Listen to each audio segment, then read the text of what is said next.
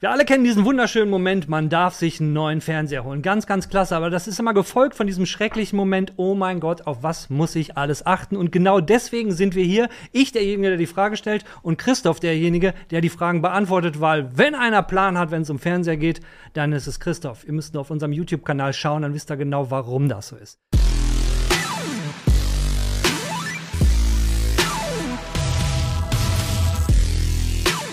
Christoph, schön, dass du da bist und äh, ich hoffe, ich überrasche dich nicht so sehr mit den Fragen. Deswegen mit was ganz Einfachen starten wir los. Wie groß soll so ein Fernseher sein?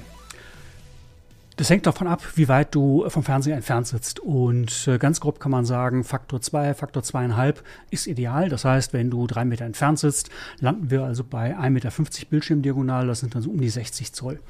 Und ähm, aber wenn du dann aus Preisgründen oder warum auch immer oder weil es dir zu groß erscheint, 55 Zoll nimmst, ist auch kein Problem.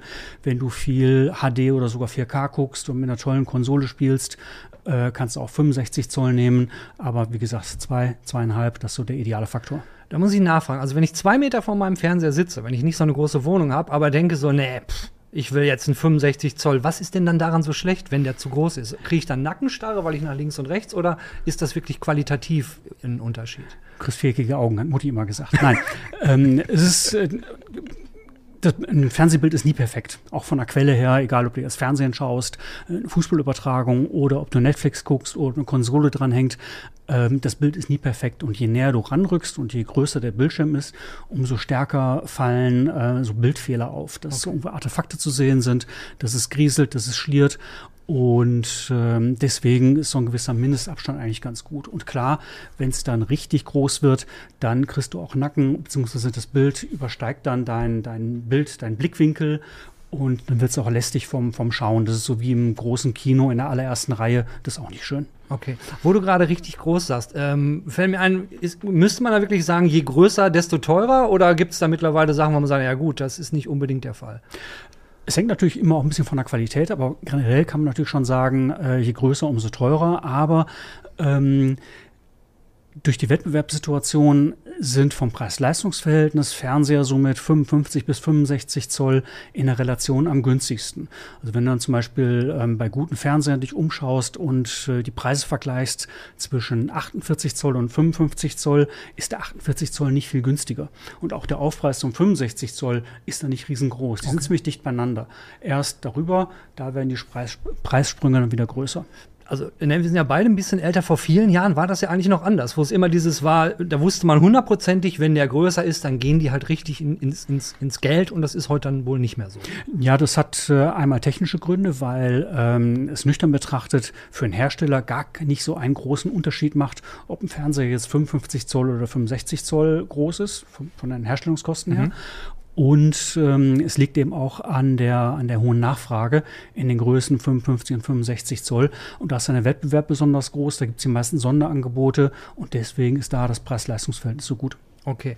Was ja auch wichtig ist bei großen Fernsehen, dass ich die passende Auflösung habe. Wie ist es? Reicht da schon UHD oder muss es 4K sein? Oder ist es mittlerweile so, dass du sagst, okay, wer sich heute einen neuen Fernseher holt, der muss 8K haben? Auf 8K kann man eigentlich fast immer verzichten. Wenn du das richtig Geld übrig hast und sagst, nee, es muss das aller, allerbeste sein und musst die letzten 99,9 Prozent ausreizen, ja, dann kannst du 8K nehmen. Aber äh, bei den üblichen Bildschirmgrößen und Abständen in den Wohnzimmern ist 4K völlig ausreichend. Okay. Und UHD ist übrigens genau das Gleiche. Und äh, insofern, das macht keinen Unterschied. Das ist äh, korrekterweise muss es eigentlich UHD heißen.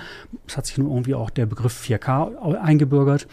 Und ähm, bei Fernsehern unter einem Meter Bildschirmdiagonale, da gibt es auch noch Full HD ähm, was dann auch bei den kleineren Größen völlig okay ist. Aber so bei den typischen Wohnzimmergrößen hat man eigentlich gar keine Wahl und da hat sich die Frage erledigt. Da gibt es eigentlich nur UHD respektive 4K-Fernseher. Was ist denn mit HDR und Dolby Vision? Sind das Sachen, die ich haben muss oder reicht da eins von beiden? Muss ich beides haben? Wie wichtig ist das? HDR können eigentlich ähm, praktisch alle neuen Fernseher. Ne? HDR heißt äh, High Dynamic Range, aber heißt erstmal nur, äh, ein Fernseher kann mit entsprechenden Signalen umgehen, also was dann von der Konsole kommt oder was bei Netflix oder Amazon läuft. Da gibt es immer mehr Produktionen in HDR. Und die können vom Prinzip her einen größeren Kontrastumfang enthalten. Das heißt, äh, speziell Lichter im, im Bild, also Scheinwerfer, Explosionen, was auch immer. Das kann ähm, im Extrem heller strahlen und ähm, ohne dass dann irgendwie gleich Schatten absaufen oder dass irgendwas äh, überbelichtet wirkt. Und der Farbumfang ist größer. Das äh, ähm, heißt dann eben, dass gerade so vollgesättigte Farben auch natürlicher wirken. Und äh, das ist erstmal das, was ein Film oder eine Konsole anliefert. Der Fernseher kann das verarbeiten, aber ähm, kann das natürlich auch nur so weit darstellen, wie es die Leistungsfähigkeit des Bildschirms äh, äh hergibt. Und äh, ein günstiger Bildschirm kann eben nicht besonders hell und kann auch nicht besonders bunt. Äh, insofern dampfen dann die Fernseher das auf ihre Möglichkeiten ein. Aber ähm, schön ist es schon, aber es ist letztendlich eine Frage des Preises. Und äh, ganz grob kann man sagen, bei Fernsehern der üblichen Größen mit 55, 65 Zoll, ähm, da ist von HDR unterm Strich in der Preisklasse unter 1000 Euro recht wenig zu sehen. Da kann man so erahnen, dass die Farben ein bisschen mhm. leckerer sind, aber so richtig knalligen Kontrast gibt es da nicht. In der Preisklasse über 1000 Euro wird es dann zunehmend deutlicher und so, dass es dann auch wirklich mehr Laune macht. Und ähm, Dolby Vision ist eigentlich ganz spannende Technik. Ähm, das ist ein bisschen widersinnig, weil man findet das oftmals bei eher teureren Geräten, wobei man eigentlich sagen muss, dass äh, ähm, ein Fernseher ähm, je besser der ist, umso weniger hat der Dolby Vision nötig. Dolby Vision kümmert sich eben um diese Anpassung an die Fähigkeiten des Bildschirms. Dass dann Szene für Szene, Bild für Bild die ähm, Kontrasteinstellungen nachgeführt werden, ganz automatisch. Und dass also der, ähm, der Film sorgt dafür, dass das Beste aus dem Bildschirm herausgeholt wird. Und äh, das äh, ähm, bewirkt, dass gerade jetzt beim günstigen Fernseher ähm, eben äh, Dolby Vision Filme nicht abgesoffen oder wie mit einem Grauschleier versehen aussehen. Und insofern ist es schon hilfreich. Und äh, aber gerade eben bei günstigen Fernsehern, wo es eher etwas seltener angeboten wird. Also wenn man schon Geld in die, in die Hand nimmt dann und Dolby Vision muss, wenn ich die Wahl habe zwischen Dolby Vision oder nicht, dann ist es eigentlich ein guter dann Punkt. Ist es schon gut, ja. Wenn ich jetzt angenommen, ich habe mir den Fernseher nicht irgendwo bestellt, sondern äh, ich will mich mal richtig beraten lassen, kaufe mhm. mir den im Geschäft, macht das Sinn, sich so einen neuen Fernseher im Geschäft noch ähm, kalibrieren und einstellen zu lassen? Oder macht man sowas lieber zu Hause mit, äh, mit unseren Anleitungen aus dem Netz? Mit unseren Anleitungen kommt man schon so auf ja, ist immer schwer in Prozent zu, zu fassen, aber äh, 90, 95 Prozent der, der möglichen Bildqualität. Ähm, aber es ist natürlich auch immer ein bisschen Fummelei. Und äh, äh wenn ich es entweder ganz genau wissen will oder auch, äh, wenn ich ein bisschen ja, bequem bin und mich jetzt nicht so durch die ganzen Menüs durchwühlen möchte und äh, einfach meine Ruhe haben möchte, dann ergibt das schon Sinn, zumal ähm, die Händler in der Regel dann auch Dinge wie Sendersuchlauf und sowas mit erledigen. Und das ist dann tatsächlich die bequemere Art und Weise. Apropos bequem, äh, Fernseher, die meisten hängen sich ja, oder viele die, von meinen Bekannten, die sich einen Fernseher holen, der geht, wird immer an die Wand gehangen. Mhm. Was ich mich da immer gefragt habe, geht das mit jedem? Kann man mittlerweile, egal welchen Fernseher ich mir hole, alle kann man an die Wand hängen? Fast alle. Es gibt irgendwie ein, zwei, drei Ausnahmen, bei denen das aus technischen Gründen nicht geht. Äh, es gibt ein riesengroßes äh, 88 ähm, Zoll Modell von LG, wo es der, wo der, der Standfuß integraler Bestandteil der ganzen Konstruktion mhm. ist. Da sind die Lautsprecher drin und so weiter. Und das Ding kannst du eben nicht an die Wand dübeln. Aber äh, von solchen Ausnahmen abgesehen geht das mit allen. Okay. Als wir eben bei HDR und Dolby Vision äh, waren, sagtest du ja, wichtig ist halt auch ein bisschen die Auflösung des Fernsehens, wie gut die Bildqualität ist. Und dann ist halt die Frage, äh, OLED oder ist es LCD, LED? Ähm, was, was, was würdest du da empfehlen? Oder kann man da pauschal keine Empfehlung geben? Ja, pauschale Empfehlungen sind da tatsächlich schwierig. Äh, Einmal ist es eine Frage der Preisklasse. Wenn ich also eher äh, auf einen günstigen Fernseher schaue, dann lande ich automatisch bei LCD. Ne? Bei LCD gibt es dann eine ganze Reihe ähm, Untergruppierungen. Ähm, LEDs letzten Endes genau das Gleiche. Und äh, QLED sind etwas höherwertige ähm, LCDs, die farbstärker sind. Und ähm, aber ich bekomme diese etwas satteren Farben auch mit alternativen LED-Techniken äh, hin. Das muss nicht zwingend QLED sein. Ne? Das hängt dann einfach vom Hersteller ab. Bei äh, ähm, Samsung und TCL zum Beispiel steht dann QLED dran, äh, bei Sony und Philips nicht, aber die können ähnlich gute Farben. Ne? Und insofern darf man sich da von solchen Schlagworten nicht zu sehr irgendwie in, in, ins Boxhorn jagen lassen. Bei ähm, höheren Preisklassen, also auch wenn man da über 1000 Euro unterwegs ist, da stellt sich dann eher schon die Frage, ob es auch ein OLED-Fernseher sein kann. Und ähm, das ist ein bisschen Geschmackssache und es liegt aber auch, äh, oder es hängt auch sehr stark von den geplanten Anwendungen ab. Ähm, OLED-Fernseher sind im Extremfall bis auf wenige Ausnahmen nicht ganz so hell wie sehr gute LCDs und ähm, können aber sehr gut äh, dunkle Details wiedergeben, sehr gut differenzieren in dunklen Details. Das heißt, wenn ich Spielfilme schaue in dunkler Umgebung, abends im abgedunkelten Wohnzimmer oder wenn ich meine äh, düstere Gaming-Höhle habe, sind OLED-Geräte toll. Ähm, wenn im Sommer nachmittags ein Fußballspiel läuft, kommen ja ihre Grenzen. Da gibt es dann LCD-Geräte, die da Vorteile haben. Und ansonsten sind es auch immer Einzelfälle, wo ich dann auch andere Faktoren äh, berücksichtigen muss, wie Entspiegelung oder die gesamte Ausstattung und so weiter und so fort, ähm, die dann auch eine Rolle spielen. Aber es zeichnet sich in letzter Zeit schon ab, dass äh, für allerbeste Bildqualität die Tendenz in Richtung OLED geht. Okay. Äh, du sagtest eben LCD, LED, da gibt es verschiedene Variationen. Und wenn wir jetzt beim günstigsten bleiben, sprich der schmale Geldbeutel, es soll halt ein LCD-Fernseher mhm. sein. Welche LCD-Variante kann man da sagen, da gibt es eine, die die beste ist? Das sind dann eigentlich alles LED-Geräte. Ne? Das beschreibt dann die äh, Backlight-Technik, also das, was das Licht erzeugt in dem mhm. Bildschirm. Und das sind weiße Leuchtdioden. Und äh, da gibt es auch gar keine Wahl. Und äh, insofern, äh, da gibt es auch gute Geräte, äh, über die wir uns im Test manchmal sogar noch mehr freuen als über irgendwie tippitoppi High-End-Geräte für mehrere tausend Euro, weil da können wir einfach erwarten, dass die top sind.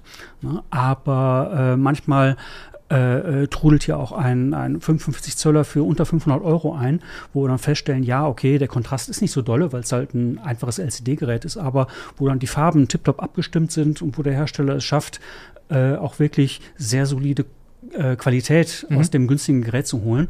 Und das finde ich dann irgendwie viel erfreulicher und viel überraschender als äh, ein 5000 Euro Gerät, was mich natürlich wegbläst. Ne? Aber ähm, wie gesagt, da gibt es, ähm, was Farbwiedergabe angeht, äh, tolle LCD-Geräte in der 500 Euro Preisklasse.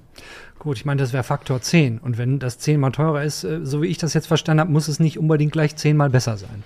Das ist halt eine Frage der, ähm, der, der, der persönlichen Ansprüche und auch der Gewichtung. Ne? Das ist, mhm. äh, ähm, ist halt ein, ein Hauptgericht im Restaurant für 50 Euro. Ist das zehnmal besser als ein Burger für 5 Euro? Oder ist das siebenmal besser? Gut, ich würde sowieso, mal, würd sowieso mal den Burger bevorziehen. dann, dann nochmal, ähm, wir haben gerade über QLED und OLED geredet. Ähm, ist, ist QLED da besser als OLED? Ich, ich mal meinen Pauschalfragen hier, ne? Ja, nee, alles gut. Ähm, ist auch berechtigt. Äh, QLED ist halt eine, eine LCD-Variante. Ja? Und auch bei QLED gibt es solche und solche. Äh, wiederum mit, mit verschiedenen Backlight-Techniken, mit Local Dimming und Mini-LED, was dann den Kontrast steigert. Ähm, es gibt inzwischen QLED-Geräte, die ähm, im Kontrast zum Beispiel sehr nah an OLED rankommen und äh, bei den Farben gleich auf sind, aber noch einen Tacken heller sind. Ne? Und äh, insofern, wenn ich dann wirklich ähm, viel in heller Umgebung den Fernseher benutze, dann kann ein QLED-Gerät eine richtig äh, okay. ernstzunehmende Alternative sein. Super. Reden wir doch mal über die Bildwiederholraten, sprich über die mhm. Herzzahlen von einem Fernseher. Äh, braucht man da unbedingt einen 100 oder muss es unbedingt ein 120 Hertz äh, Fernseher sein? Gut, ich, ich als Gamer, da kommt gleich noch eine Folgefrage, die können mhm. wir direkt mit abfrühstücken. Was, was, wenn ich, wenn ich viel zocke, was sollte es da dann an, an Herzzahl sein? Wie sieht das aus? Die, ähm, letzten Endes geht es immer um eine äh, Vervielfachung, meistens Verdoppelung der, der Bildwiederholfrequenz. Normal sind beim Fernsehen 50 Hertz. Und ähm, das Problem ist bei den, bei den heutigen Bildschirmtechniken, ähm, schnelle Bewegungen sehen darauf unscharf aus. Und äh, wenn ich die Bildwiederholfrequenz verdopple, dann kann man das vermeiden. Dann ist, sind einfach Details in Bewegungen besser zu sehen. Und je größer ein Bildschirm ist, umso mehr fällt es auf. Insofern ähm, Beim, bei Talkshows und bei den meisten Spielfilmen ist das nicht so ein Thema. Bei Sportübertragung und beim Gaming äh, sieht man es schon stärker. Ne? Und wenn man da eben auch richtig große Geräte hat, meinetwegen bei Sportübertragung mit 65 Zoll und mehr, da ergibt ein 100 Hertz Gerät schon Sinn. Und je nachdem, womit ich jetzt so einen Fernseher füttere, ähm, sind dann nicht 100 Hertz zu sehen, sondern können auch 96 Hertz sein bei Kinofilmen oder eben bei einer Spielkonsole, die äh, ähm, mit, mit 60 Hertz arbeitet oder auch mit, direkt mit 120 Hertz, dann sehe ich auch 120 Hertz. Ne? Und also ein 100 Hertz Fernseher ist heutzutage auch immer ein 120 Hertz Fernseher. Das hängt einfach von dem, von dem Material an, was ab, äh, ab was angeliefert wird. Mhm. Okay. Äh, wie ist das gut? Man hat sich den Fernseher gekauft, man hat Geld ausgegeben, aber das ist ja noch nicht alles. Es gibt ja Folgekosten. So ein Fernseher, der braucht Strom. Mhm. Ist das etwas, was man im Hinterkopf behalten sollte? Kann es da böse Überraschungen geben bei bestimmten Geräten?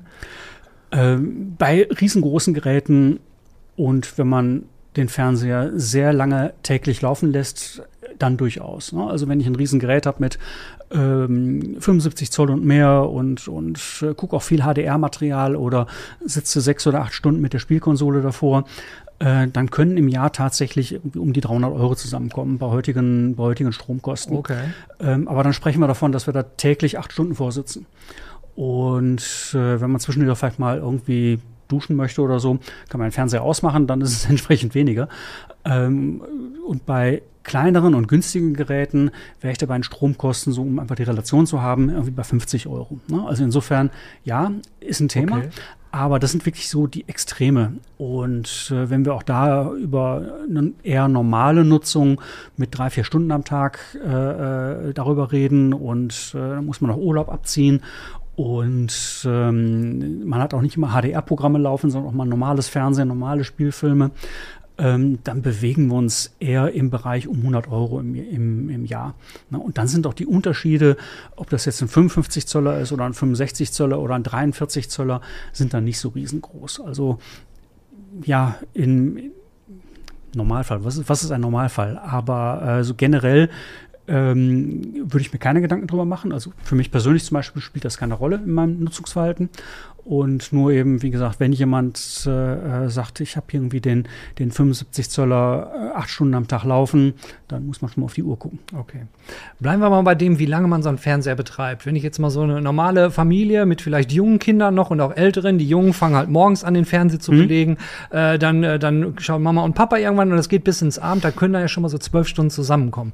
Dann stellt sich natürlich die Frage, so ein moderner Fernseher, wie lange hält der denn dann? Also vielleicht, wenn wir, wenn wir es einmal so sagen, für den Dauerbetrieb Betrieb, so eine Family sieben Tage die Woche, zwölf Stunden läuft das Gerät und dann vielleicht so ein Alleinstehender, der vielleicht am Tag drei Stunden maximal den Fernseher laufen lässt. Kann, kann man da so differenzieren? Ja, ist immer schwer zu sagen. Ähm, es ist tatsächlich ein Lotteriespiel. Ähm, Fernseher sind ähm, also die normalen Fernseher, die wir so kaufen können, sind erstmal nicht für einen Dauerbetrieb ausgelegt. Das heißt, irgendwie so acht Stunden, zwölf Stunden durchgehend, dafür sind sie eigentlich nicht gemacht ähm, drei Stunden eine Pause und dann nochmal drei Stunden, dann sieht es schon wieder anders aus.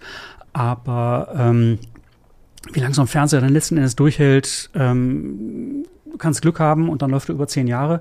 Zum Beispiel, ähm, wir hatten einen Fernseher an unserem alten Standort hier vom, vom Verlag, von der Redaktion, hatten wir im Empfang einen Fernseher laufen oder hängen. Und der lief äh, den ganzen Tag durch und mehr als acht Stunden. Und äh, der war nach zwölf Jahren immer noch intakt und äh, ist auch egal welches Fabrikat. Und war auch kein besonderes Gerät, war nur 15 untere Mittelklasse und einfach funktioniert hat, funktioniert hat und funktioniert hat. Und ich habe auch noch einen Fernseher zu Hause. Ich habe immer gehofft, dass der kaputt geht, damit ich mir ein besseres neues Gerät kaufen kann. Und ich höre zu den Leuten, das ehrt dich, nachhaltig. Ich, ich, brauche immer Dinge auf. Ich kaufe nichts neu, wenn noch das alte Produkt funktioniert. Ja, und das Ding wollte nicht kaputt gehen. Und äh, auch nach 13 Jahren nicht. und äh, ähm, andere haben Pech und äh, dann äh, verreckt die Kiste zwei Tage nach Ablauf der Garantiezeit. Ne? Und ähm, aber im Schnitt sollten schon so sieben, acht Jahre drin sein. Okay. Okay. Ähm, Fernseher haben ja seit Jahren, äh, gibt's, es gibt Smart TVs, es sind Apps drauf, ein Fernseher hat sein eigenes Betriebssystem. Mhm. Jetzt so nach, nach deinem Gefühl, deinem Geschmack, du testest absurd viele Fernseher. Was sind so die, die, die Must-Have-Apps und wo, was würdest du sagen, ist das sinnvollste oder vielleicht sogar beste Betriebssystem? Ja, Must-Have ist auch die Frage, was du persönlich nutzt. Und äh, ähm, aber da sind die Betriebssysteme extrem dicht äh, zusammengerückt, zumindest die, die großen Player. Ne? Und das ist einmal Android, respektive Google TV. Es gibt bei LG WebOS und es gibt von Samsung Tizen. Und äh, da sind die Unterschiede in der App-Verfügbarkeit wirklich klein. Die ganzen Streaming-Platzhirsche sind da ohnehin vertreten. Im Detail, wenn man jetzt von Sky den Ableger Wow nutzen möchte, äh, da gibt es zum Teil Lücken. Das hat nicht jeder Fernseher drauf, aber bei LG und Samsung ist es vertreten. Bei Android-Fernsehern mal so, mal so. Ähm, aber so jetzt irgendwie, ob wir über Amazon Prime oder, oder äh, Netflix oder Paramount oder ähm, Disney oder Apple TV reden, das ist eigentlich komplett äh, vorhanden. Cloud Gaming sieht inzwischen auch gut aus, dass man zum Beispiel äh, GeForce Now nutzen kann. Ähm, bei ja, weniger verbreiteten Betriebssystemen wie äh, ähm, zum Beispiel wieder von Hisense, was eigentlich ein tolles Betriebssystem ist, weil es schnell ist und klar aufgebaut. Aber da ist dann die ähm, Verfügbarkeit von Apps nicht so riesengroß. Da gibt es dann schon mal Lücken, dass ich keinen Paramount finde oder auch kein Cloud Gaming. Und äh, oder eben auch bei sehr, sehr günstigen Fernsehern, die dann auf äh, zum Beispiel Android verzichten, weil das Lizenzgebühren kostet. Da gibt es dann manchmal von den Herstellern so ja, selbstgestrickte Linux-Systeme. Mhm. Und da finde ich dann äh, YouTube und ich finde noch äh, Netflix und Amazon Prime, aber praktisch nichts anderes. Und äh, auch neue Anbieter kommen dann entweder gar nicht oder mit einer riesengroßen Verzögerung.